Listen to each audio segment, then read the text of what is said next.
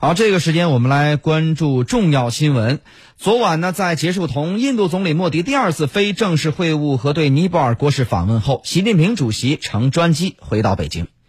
从十月十一号到十三号三天两夜的时间里，习近平主席不辞辛劳出席多场活动，既有隆重热烈的国事活动，也有不拘形式的深度晤谈，为中国同印度、尼泊尔关系注入了新动力。为南亚睦邻友好搭建了新平台，为区域务实合作开辟了新的前景。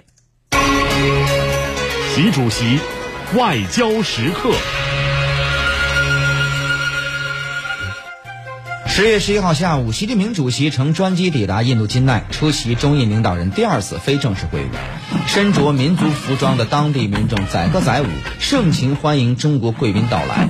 在习近平主席车队驶离机场前往市区沿途，众多当地学生和群众簇拥在街道两旁，挥舞中印两国国旗，手举习近平主席和莫迪总理照片，欢呼中印友好，表达对习近平主席的热烈欢迎。抵达当天。习近平主席即会见了总理莫迪，在马哈巴利普拉姆古寺庙群，莫迪总理陪习近平主席参观阿周那石雕以及五战车神庙、两岸神庙等古迹，并亲自做讲解。两国领导人边走边谈，深入交流，共话文明对话互鉴。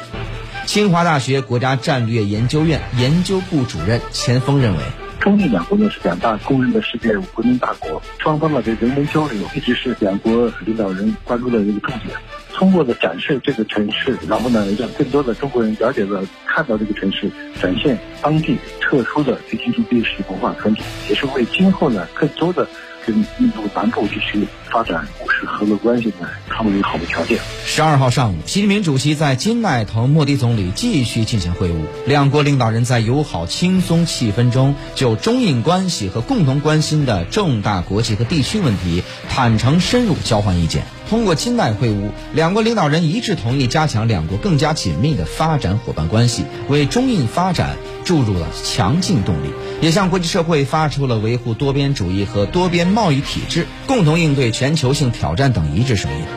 中国国际问题研究院常务副院长阮宗泽表示：“因为中印都是两个不断上升的、发展势头非常强的发展中大国和新兴经济体，所以双方的这个共同利益实际上是在增加。而且双方如果用一个声音说话，对世界来讲是一个利好。”十二号下午，在结束中印领导人第二次非正式会晤后，习近平主席前往加德满都，对尼泊尔进行国事访问。尼泊尔总统班达里亲自到机场迎接，并在机场为习近平主席举行了具有浓郁尼泊尔民族特色的欢迎仪式。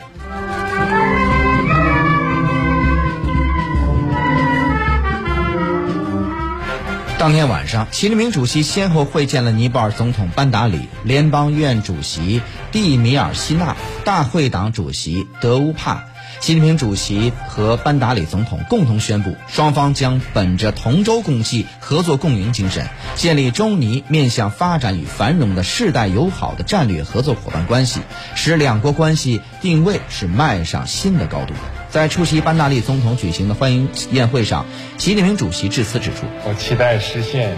两国更加紧密的政治关系，我还期待构建两国更加便捷的联通网络，夯实两国更加牢固的民意基础，开展两国更加丰富的多边合作。我很高兴提到的期待啊，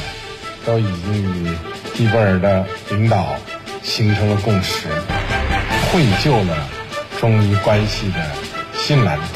在加德满都的最后一天，习近平主席会见了尼泊尔共产党联合主席普拉昌达，并同奥利总理举行了会谈。在同奥利总理会谈时，习近平主席指出，尼泊尔历来是中国的好邻居、好朋友、好伙伴。中伊建交半个多世纪以来，两国关系持续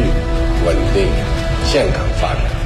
这树立了不同大小国家的和平共处的典范。当前，中尼都进入了国家发展的新阶段，两国关系面临着新的发展契机。我愿同总理先生就发展两国关系深入交换意见，推动中尼友好合作迈上新台阶，揭开中尼关系的新篇章。习近平主席同奥利总理共同出席了双边合作文本交换仪式，涉及互联互通、经贸投资、边界管理等多个领域。双方还共同发表了《中华人民共和国和尼泊尔联合声明》，拉紧了相亲相亲的纽带。